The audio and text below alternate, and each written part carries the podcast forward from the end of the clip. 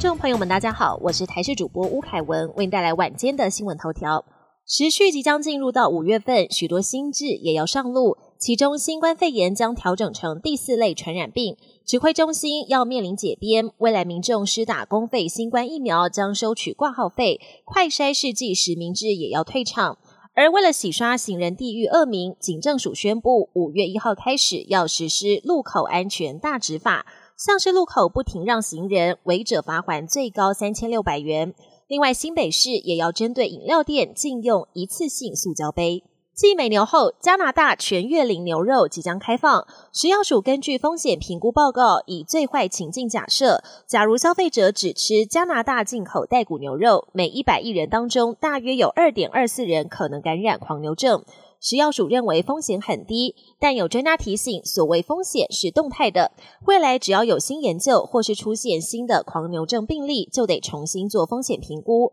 消基会则表示，目前还是反对加拿大牛进口，将呼吁民众拒买。食药署则强调，目前还只是预告期，上路时间还没有确定。台湾羽球男子双人组合王麒麟和李阳二十九号在亚洲羽球锦标赛四强赛出战印度组合，就在第二局以十四比十三领先时，王麒麟疑似因为救球大腿拉伤，最后只能忍痛退赛。尽管最终拿下了铜牌，但引发球迷关心。黄麒麟也在脸书发文表示，没想到会以这样的结果来结束这次的比赛，心里百般不愿意，但也只能认真看待身体发出的警讯，并表示会健康的重回赛场。国际焦点：俄国入侵乌克兰导致美俄关系跌至谷底，美军最近更指控派驻叙利亚的俄国战机频频近距离挑衅，试图引诱美国战机进行空中缠斗，好让美方被卷入国际事件。今年三月以来，俄方累计挑衅至少八十五次，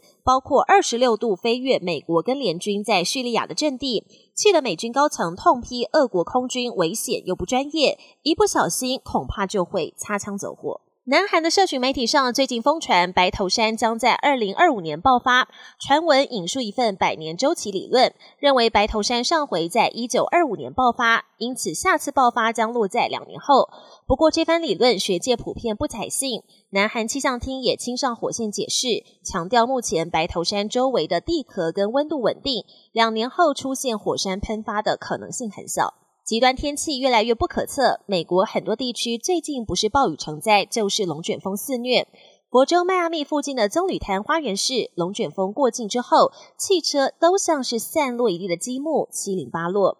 本节新闻由台视新闻制作，感谢您的收听。更多内容请锁定台视各节新闻与台视新闻 YouTube 频道。